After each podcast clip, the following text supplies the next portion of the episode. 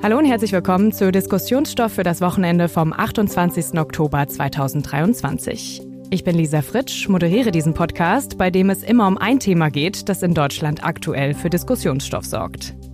Diese Woche hat Sarah Wagenknecht ihr neues Bündnis vorgestellt, aus dem im kommenden Jahr eine neue Partei entstehen soll. Gleichzeitig ist sie gemeinsam mit neun weiteren Mitgliedern aus der Linkspartei ausgetreten. Doch was planen Sie politisch mit dem neuen Bündnis? Wollen Sie nur Wählerstimmen von der AfD abziehen oder kann das Bündnis wirklich etwas bewirken in der deutschen Politik? Wie viel Potenzial steckt darin?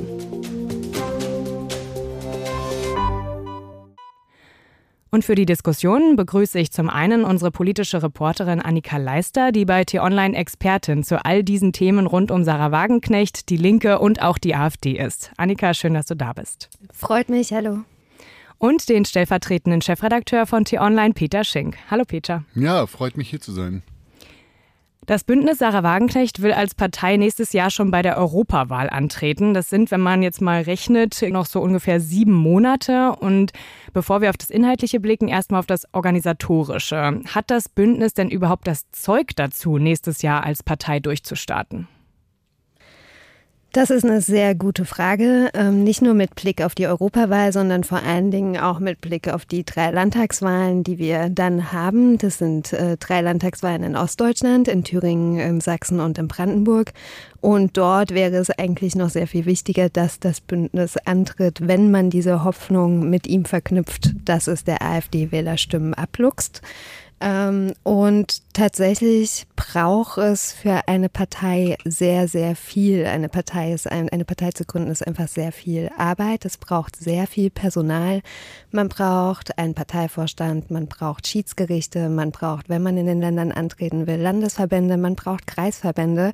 Das sind wahnsinnig viele Positionen, die besetzt werden müssen und im Optimalfall nicht nur mit irgendwelchen Leuten besetzt werden müssen, sondern auch mit fähigen Leuten, die wissen, was sie tun, die skandalfrei arbeiten können.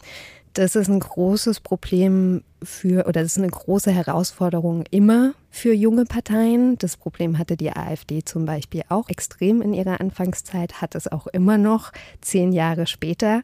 Ähm, und das ist eine der größten Fragen, die sich gerade aktuell stellt, ob das möglich sein wird, erstens zur Europawahl, zweitens zu den Landtagswahlen, ähm, das alles hinzubekommen, personell vor allen Dingen. Ja, und Sarah Wagenknecht hat ja mit der Zielsetzung Europawahl schon einen taffen Zeitplan vorgegeben. Ich habe es äh, mal recherchiert. Am 18. März ist äh, Einsendeschluss sozusagen für die Kandidatenlisten zur Europawahl. Dann müsste die noch zu gründende Partei bis zum 18. März tatsächlich äh, alle Kandidaten aufgestellt haben. Dafür muss vorher erstmal die ganze Parteistruktur stehen. Ich frage mich tatsächlich, wie Sarah Wagenknecht das schaffen will, zumal sie ja von sich selbst sagt, dass sie nicht als Organisationstalent gilt. Mhm. Und sie hat ja jetzt zum Anfang erstmal einen Verein gegründet. Was hat es damit auf sich? Hat das Vorteile für diese Struktur am Anfang? Ja, Klar. Der Verein, so ist es auch in der Satzung beschrieben, ist jetzt da, um eine Parteigründung vorzubereiten. Und das macht Sinn, weil eine Partei rein rechtlich gesehen auch nichts anderes als ein Verein ist, aber ein Verein, der nochmal speziellen Regeln unterliegt. Also man muss sich zum Beispiel an das Parteiengesetz halten. Dazu gehört eben auch ein Programm, über das die Basis abstimmen muss und so weiter und so weiter. Dazu hilft eine Gründung des Vereins. Also man kann erstmal, wie Wagenknecht es jetzt am Montag gemacht hat, Öffentlichkeit, äh, in die Öffentlichkeit gehen, kann erstmal raustreten und sagen, so, da sind wir, wir suchen Leute.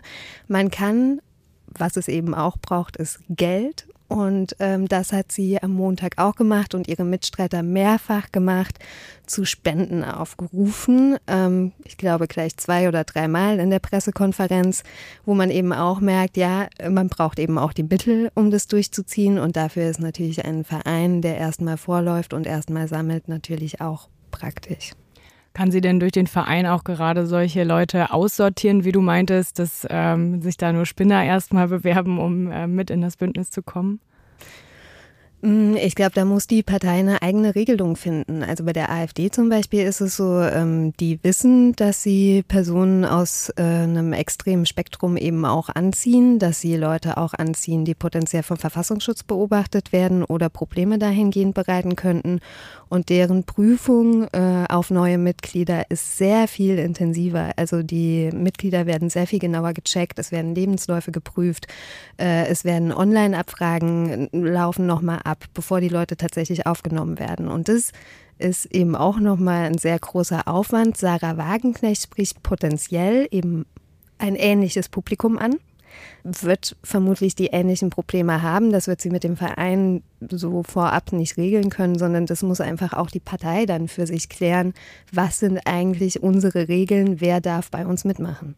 Ja, ich glaube, die Geschichte der Bundesrepublik zeigt schon, immer dann, wenn neue Parteien gegründet wurden, das ging den Grünen äh, Anfang der 80er Jahre nicht anders, dann hast du zuerst mal die politischen Hasardeure äh, und du kannst de facto ja nur die aussortieren, gegen die wirklich etwas vorliegt, also die vom Verfassungsschutz beobachtet werden oder gegen die strafrechtlich etwas vorliegt. Alle anderen hast du da erstmal.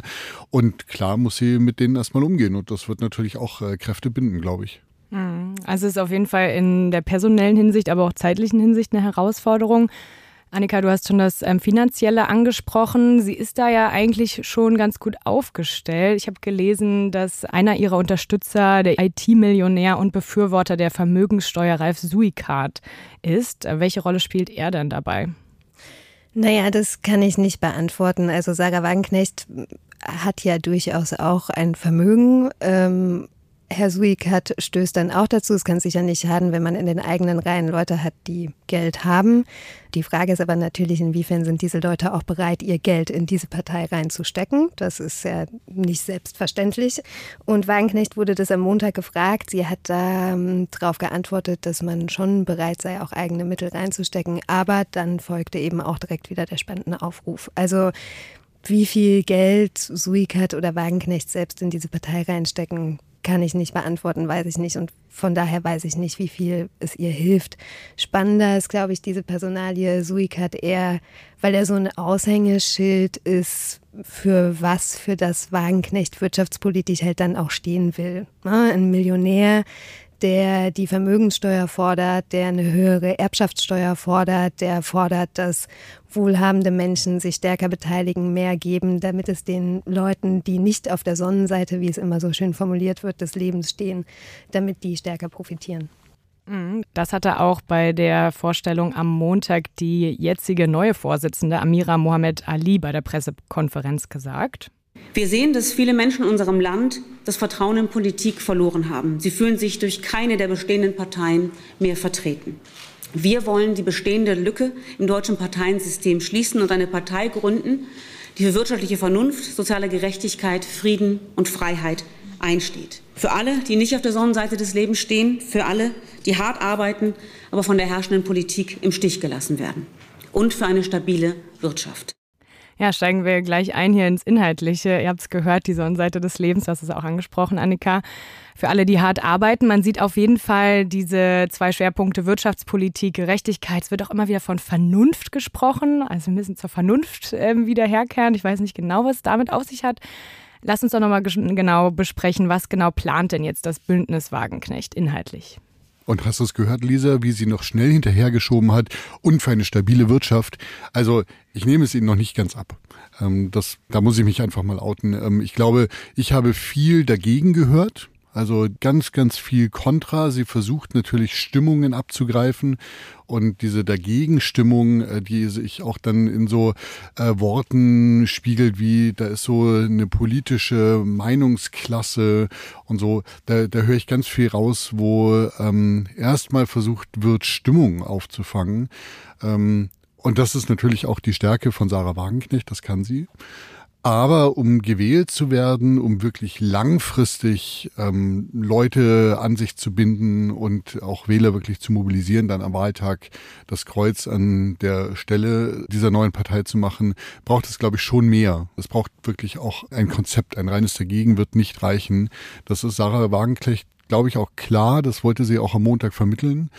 Ähm, aber da hat sie natürlich jetzt ein Spektrum aufgemacht. Äh, sie bezeichnet sich selbst ja als linkskonservativ. Ähm, das muss sie erstmal definieren. Das muss diese neue Gruppierung erstmal definieren, was das denn eigentlich konkret heißt. Und da habe ich noch meine Zweifel, ob das gelingen kann. Also ich muss dir total zustimmen. Ich finde auch gerade auch bei der Pressekonferenz am Montag oder auch wenn man in die Papiere, die wenigen Seiten an Programmentwurf, die es bisher gibt, ähm, wenn man die liest, da sind ganz viele Schlagworte und ganz viele Allgemeinplätze drin, die ganz ehrlich ganz viele andere Parteien auch vertreten. Es ist so ein bisschen zusammengewürfelt. Also am Montag dachte man, als Wagenknecht zum Teil über Wirtschaftspolitik geredet hat, auf einmal sitzt da Christian Lindner, weil ständig über Zukunftstechnologien geredet wurde, um eben äh, gegen die heutigen Klimaschutzmaßnahmen, um die nicht durchführen zu müssen. Wir setzen dann auf die Zukunftstechnologien, wir setzen aufs Leistungsprinzip ähm, etc. etc. Dann gab es ganz viele linke Einschläge natürlich mit der Vermögenssteuer, mit der Erbschaftssteuer, äh, mit einer gerechteren Bildungspolitik. Äh, und dann gab es eben auch wieder ganz viele nationalkonservative Töne oder auch Töne, die ganz nah an der AfD schon wieder klingen, wenn es um Pipelines ging, durch die wieder russisches Gas nach Deutschland fließen soll, wenn es um die Begrenzung von Zuwanderung Zuwanderung ging. Das war zum Beispiel ein Thema, das sich in dem Papier, das vorgestellt wurde, gar nicht findet. Die Wagenknecht-Position wurde dann aber eben am Montag auf der Pressekonferenz eben auch erfragt und dann eben auch vom Wagenknecht so vertreten. Und genau da hast du halt so ein, so ein Ding. Sie sammelt sich halt aus zwei bis drei bis vier unterschiedlichen politischen Richtungen zusammen, was gerade ganz gut ankommt. Ja, also vielleicht um noch eine Sache zu ergänzen. Ich glaube, was Sarah Wagenknecht wirklich schaffen muss, ist nicht nur zu versuchen, überall einzusammeln, sondern auch wirklich eine klare Position zu vertreten. Also äh, zum Beispiel äh, in, an dieser Friedensdemo, die es im Februar gab, Aufstand für Frieden, ähm, wo sich Sarah Wagenknecht ja auch mit ihrer eigenen Partei verworfen hat, weil sie sich nicht klar positioniert hat, dass ähm, die Rechten da nicht eingeladen sind zu dieser Demonstration. Ähm, da finde ich, an solchen Dingen sieht man, dass es schwierig ist, ähm, da keine klare Position zu vertreten, sondern nur immer die Unzufriedenheiten einzusammeln. Das funktioniert irgendwann nicht mehr. Und vor Wahlen ist das Klima normalerweise rau. Da wird ganz genau geguckt, auch natürlich von uns Journalisten, ähm, wie jemand agiert. Und ich glaube, da ist es sehr leicht für so eine neue Gruppierung ins Straucheln zu geraten, weil Sarah Wagenknecht dann nicht mehr nur alleine als Galionsfigur auftreten kann, sondern da natürlich dann auch andere in dieser Partei dann gefordert sind. Und da ist auch rein zeitlich das schon ein ganz schöner Ritt, weil sie kann gar nicht so schnell definieren, wofür diese Partei eigentlich steht und wogegen sie sich abgrenzt. Ja, bevor wir jetzt gleich noch ähm, weitermachen auf das Inhaltliche, noch einen Hinweis in eigener Sache. Um keine Folgen unseres Podcasts zu verpassen, abonnieren Sie Diskussionsstoff in der App, mit der Sie Podcasts hören, zum Beispiel auf Spotify oder Apple Podcasts. Und damit zurück zum Bündnis Sarah Wagenknecht. Peter, du hattest gerade schon die Demonstration Aufstand für Frieden, die ja im Februar von Wagenknecht unter anderem organisiert wurde, erwähnt. Außenpolitisch positioniert sich Wagenknecht ja wirklich, ja, man kann schon sagen, radikal. Sie will Konflikte ohne militärische Mittel lösen, ist klar gegen Waffenlieferungen in die Ukraine und will, dass Deutschland aus der NATO austritt. Was würde das denn für die deutsche Verteidigungspolitik bedeuten? Also, erstmal muss man sagen, ähm, Sarah Wagenknecht hat ein Problem, weil sie den russischen Angriffskrieg nicht als russischen Angriffskrieg bezeichnet. So. Damit, und ich habe ja vorhin über Abgrenzungen geredet, schafft sie es nicht, sich gegen bestimmte ähm, eher radikale Teile äh, der Bevölkerung abzugrenzen. Und ich glaube, es ist immer die Frage, was bedeutet das eigentlich in der Praxis, was ich politisch fordere? Wenn sie den Austritt aus der NATO fordert äh, und man würde das praktisch umsetzen, äh, dann wäre Deutschland auf einmal ein ein Fremdkörper in unserer westlichen äh, Wertegemeinschaft. Das würde überhaupt praktisch gar nicht funktionieren. Und ich glaube, darüber ist sich Sarah Wagenknecht nie klar gewesen, ähm, was das eigentlich in der Konsequenz bedeuten würde, wenn sie das wirklich macht. Das heißt, dieser Punkt ähm, so radikal, wie du sagst, ähm, dass er rein faktisch äh, für so eine Partei auch zum Stolperstein würde, weil immer und immer wieder gefragt würde, wie wollt ihr das denn eigentlich praktisch machen? Und dann kämen sie immer wieder an den Punkt, dass das rein faktisch gar nicht möglich ist. Und dafür gibt es noch eine Menge andere, gerade auch bei der Außenpolitik noch eine Menge andere Beispiele. Ne? Also sie will die EU ähm, schwächen, sie will der EU eigentlich Kompetenzen entziehen, nicht eigentlich, sondern sie will der EU Kompetenzen entziehen, will die Nationalstaaten wieder stärker machen, gleichzeitig will sie die Migration begrenzen. Also das sind ja Widersprüche auch, weil man muss eben auf EU-Ebene auch zusammenarbeiten, um Migration begrenzen zu können.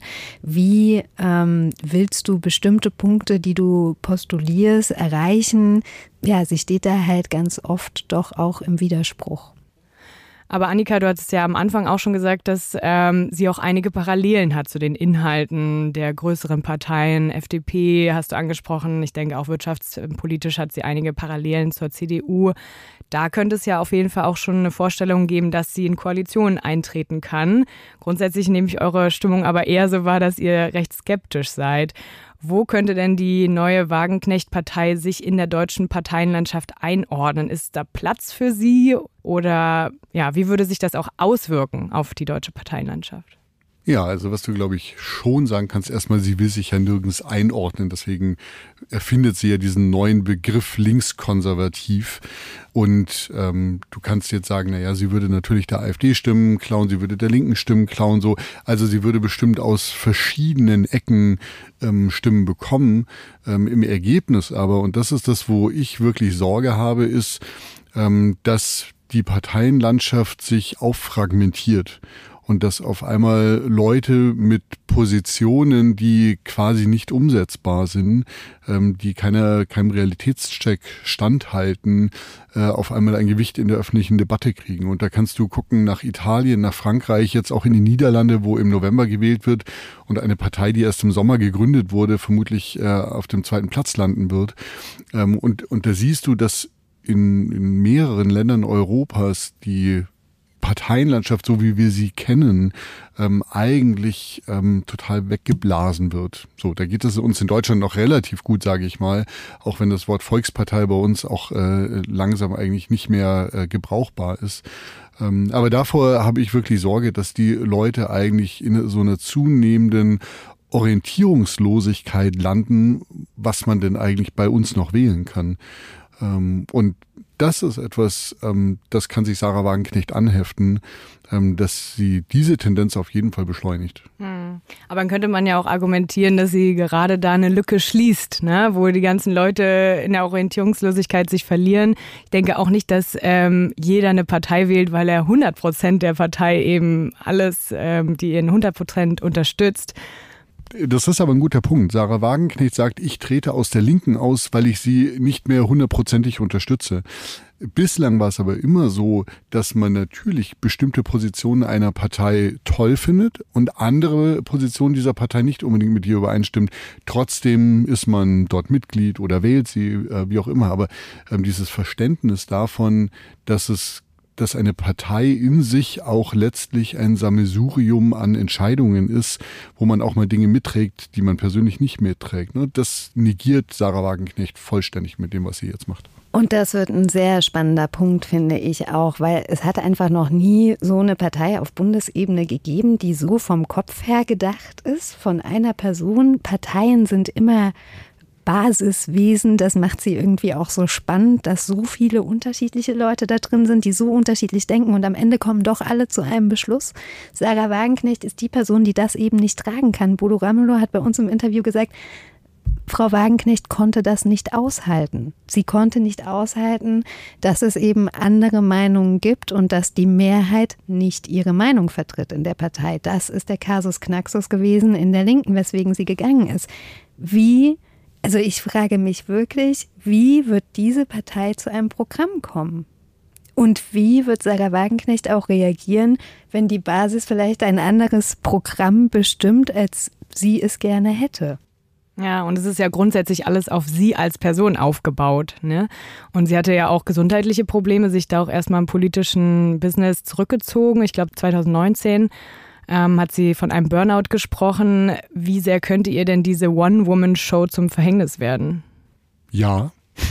Also ähm, na, eine Partei, das hat Annika völlig richtig gesagt, eine Partei ist viel mehr äh, als das, was eine Galionsfigur vorne erzählt. Ähm, und ich glaube, was Sarah Wagen nicht kann, ist Leute für sich zu begeistern. So, das wird äh, diesem Bündnis bestimmt helfen. Aber das endet an irgendeinem Punkt und ich glaube schon, dass das wirklich die größte Achillesferse dieses Versuchs einer Parteineugründung ist. Ähm, und ich bin gespannt, was wir da nächstes Jahr so sehen. Es wird auf jeden Fall spannend werden, glaube ich. Mhm. Lasst uns noch mal kurz ähm, zu der, über die Abgrenzung zur AfD reden. Denn bei der Pressekonferenz hat ähm, Wagenknecht selbst auch auf diese Frage geantwortet. Also selbstverständlich werden wir nicht gemeinsame Sachen mit der AfD machen. Ich meine, wir bringen eine Partei an den Staat, damit all die Menschen, die auch aus Wut, aus Verzweiflung, aber eben nicht, weil sie rechts sind, jetzt darüber nachdenken, AfD zu wählen oder das auch schon gemacht haben, damit diese Menschen eine seriöse Adresse haben. Ja, mit der AfD haben wir eben auch schon so eine Partei im Bundestag, die ähm, unrealistische Ziele fordert. Ähm, inwieweit könnte Wagenknecht denn da bessere Lösungen bieten? Ich würde es vielleicht andersrum anfangen. Also wo hat sie denn Gemeinsamkeit mit der AfD? Und wenn du die Migrationspolitik nimmst, wenn du den mhm. Ukraine-Krieg nimmst, wenn du äh, Corona nimmst oder jetzt auch den Ostkonflikt, da gibt es ganz große Gemeinsamkeiten mit der AfD. Und Sarah Wagenknecht versucht sich ja jetzt da erstmal abzugrenzen, obwohl sie da wirklich bei sehr wichtigen Themen die gleichen Positionen vertritt. Und das wird ihr natürlich immer und immer wieder passieren. Also was sie jetzt versucht, ist so ein Mix aus die Linke und Ressentiments der AfD. Also so kommt das bei mir an zumindest. Ähm, und ich kann mir noch nicht vorstellen, wie das langfristig tragen kann. Es ist vor allen Dingen auch wirklich die Frage, ob ihr diese, wir haben schon darüber geredet, aber ob ihr diese organisatorische Abgrenzung wirklich gelingen wird. Wir sprachen über Aufstand für den Frieden. Wer ist da von der AfD besonders begeistert hingefahren? Die Rechtsextremen. Hans-Thomas Tilschneider, Sachsen-Anhalt, ja, Kopf vom rechtsextremen Flügel, einer von denen, ähm, ist da mit voller Begeisterung hingefahren. Es ist ein Traum in der rechten Szene schon ganz, ganz lange, der Traum von der Querfront, die sich, wo sich Linke und Rechte zusammentun, wo die Grenzen eben verschwimmen und ne, man macht mobil gegen den Staat. So. Das ist äh, ein Traum, den Sarah Wagenknecht da gerade bedient und das ist relativ egal, wie oft sie in die Kameras rein sagt, wir grenzen uns ab. Die Frage ist, wie willst du es tatsächlich, wie willst du es tatsächlich organisatorisch so halten, wenn deine Punkte gleichzeitig so ähnlich sind, so ähnlich klingen? Das ist extrem schwierig. Ja, aber trotzdem hat sie halt auch im wirtschaftspolitischen Sachen, die eher nach der Linken klingen, wie du schon gesagt hast, Peter, wo sie doch sehr nah an der Bevölkerung ist. Und auch die Umfragen sprechen teilweise von 20 bis 27 Prozent, die ähm, ihre Partei nächstes Jahr oder bei der nächsten Wahl wählen würden. Ich meine, diese Zustimmung kann man ja auch nicht ignorieren. Nee, absolut. Ähm die kann man nicht ignorieren, die sollte man nicht ignorieren, aber man sollte sie auch ordentlich einordnen, finde ich immer. Wir reden gerade über Potenzialabfragen. Das heißt, die Leute werden immer gefragt, können sie sich grundsätzlich vorstellen, eine Partei Sarah Wagenknecht zu wählen? Ähm, eine Partei, über die eben bis auf seit Montag zwei Seiten, drei Seiten Programm und äh, die Person Sarah Wagenknecht noch nichts bekannt ist. Also das ist in Anbetracht des extremen medialen Hypes, den wir jetzt das ganze Jahr über hatten, seit Februar, seitdem die Demo war, seit März, seitdem Wagenknecht Mitte März rausgekommen ist und gesagt hat, eventuell könnte ich mir vorstellen, das zu tun. Sie ist extrem gut darin, die Medien zu dirigieren und zu peitschen. Und das schlägt sich eben jetzt auch nieder, auch in diesen Umfragen. Ja, aber das wäre auf jeden Fall ein Punkt, wo sie weiß, wie sie die Medien eben lenkt und ähm, weiß, wie sie die Narrative erzählen muss, damit sie gewählt wird. Lass uns vielleicht zum Ende nochmal auf die Auswirkungen jetzt auf die Linkspartei schauen. Denn mit der Vorstellung des neuen Bündnisses sind zehn Mitglieder aus der Linkspartei ausgetreten. Welche Auswirkungen hat denn das jetzt für die ohnehin schon angeschlagene Partei? Ja, es kann viele Auswirkungen haben. Ähm, erstens geht es jetzt erstmal um die Frage des Fraktionsstatus. Da wird es am 7. November eine Sitzung zu geben und äh, um die Frage wird es gehen, werden die zehn Mitglieder jetzt sofort aus der Fraktion ausgeschlossen oder dürfen sie noch drin oder sollen sie, sollen diese zehn Mitglieder die Fraktion jetzt sofort verlassen oder sollen sie noch drin bleiben, bis dann eben die neue Partei gegründet ist tatsächlich? Ähm, das hat für die Linke ganz massive Folgen. Unter anderem 100 Fraktionsmitarbeiter werden ihren Job verlieren, falls sie den Fraktionsstatus verlieren. Sie werden Fragerechte im Parlament verlieren. Ähm, das ist ein sehr, sehr harter Schlag für die Linke im Bundestag. Weiter nach vorne geblickt ist dann natürlich die Frage, da ja nicht nur AfD-Wähler sehr fasziniert sind vom Bündnis Wagenknecht, sondern zuallererst auch linken Wähler ähm, ist dann natürlich auch die Frage, wie viel bleibt der Linken noch mit Blick auf die nächsten Wahlen. Sie ist ja jetzt beim letzten Mal schon unter der 5-Prozent-Hürde gewesen und nur noch reingekommen, weil sie drei Direktmandate gewonnen hat. Das sind, ähm, ja, sagen wir so, Sarah Wagenknecht könnte der Linken den Todesstoß versetzen. Es gibt aber durchaus auch Stimmen, die sagen, wir haben uns so lange mit ihr rumgeschlagen, das ist jetzt vielleicht auch ein Befreiungsschlag für uns und vielleicht haben wir jetzt die Chance auf einen Neuanfang. Ich halte das ja für eine Schutzbehauptung. Also ich glaube tatsächlich, es ist für die Linke am Ende der Todesstoß. Ähm, und also wie du sagst, ne, sie, sie werden noch mal Prozentpunkte verlieren. Die Unzufriedenen, wenn man das so sagen kann, ähm, werden schon zu einem gewissen Anteil überlaufen zum Bündnis Sarah Wagenknecht und damit ist der Linken ganz viel genommen von Geld bis Organisationskraft. Ähm, und die eigentlich spannende Frage finde ich dann, ähm, kann Sarah Wagenknecht denn wirklich so mobilisieren, dass sie irgendwo bei einer der drei Landtagswahlen sollte es ihr dann spätestens gelingen, über die 5%-Hürde kommt. Und dann musst du wirklich äh, dafür sorgen, dass die Leute wirklich begeistert von dir sind. Und dann braucht sie, in der Wirtschaft würde man, glaube ich, sagen, USP. Also dann braucht sie irgendetwas, wo die Leute sagen, ja, deswegen wähle ich Sarah Wagenknecht. So, und das können wir uns dann mal angucken. Dietmar Bartsch hat ja auch gesprochen, jetzt auf die Mandate nochmal bezogen, von Diebstahl, wenn denn die neuen Bündnismitglieder ihre Mandate behalten wollen und sie nicht abgeben. Denkt ihr denn, die Linkspartei geht aktuell gut mit der Situation um oder könnte sie da jetzt eigentlich auch daraus lernen? Also ich war in den letzten Monaten schon immer sehr erstaunt darüber, wie leidensfähig diese Partei und diese Fraktion ist und wie viel man sich gefallen lässt. Weil dieses halbe Jahr, wo die ganze Zeit nur mit den Medien geflirtet wurde und die ganze Zeit nur mit dieser Idee Konkurrenzprojekt, das war ja ein Schuss nach dem anderen hinein in die Linke. Und die hat aber eben ein Selbstverständnis, ähm, dass sie das ertragen lässt ja, und das herrscht tatsächlich auch in anderen Parteien eben vor. Und das ist eben das Verständnis von unterschiedliche Positionen haben bei uns Platz. Natürlich ist Sarah Wagenknecht auch eine der prominentesten Linken. Man wollte sie auch nicht rauswerfen. Ja, solange sie geblieben ist, war das auch lange gut. Aber sie hat der Partei in den letzten Monaten so massiv geschadet, dass da auch wirklich die Nerven inzwischen komplett blank liegen und man einfach auch keine Lust mehr hat. So der Frust war extrem groß ähm, bevor dieser Schritt jetzt am Montag gekommen ist. Und der Frust zieht sich jetzt natürlich fort, weil jetzt äh, die Fraktionsfragen geklärt werden müssen. Und Wagenknecht der Partei da nochmal die Pistole auf die Brust setzt.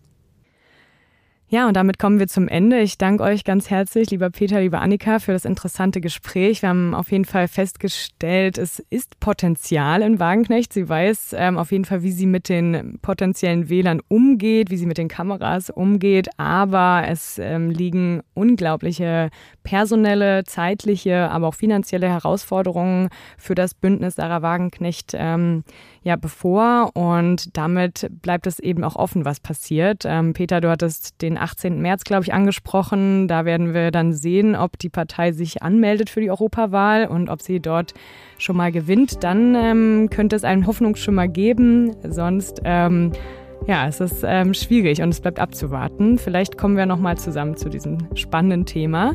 Ich hoffe, auch Ihnen, liebe Hörerinnen und Hörer, hat der Podcast heute gefallen. Wenn ja, dann abonnieren Sie gerne den Diskussionsstoff auf Spotify, Apple Podcasts oder wo Sie sonst Podcasts hören. Und lassen Sie uns auch gerne eine Bewertung da. Bis zu fünf Sterne sind möglich. Das hilft uns wirklich sehr. Fragen, Anmerkungen und Kritik können Sie uns auch gerne an podcasts.t-online.de schreiben. Podcast hier mit Mehrzahl S.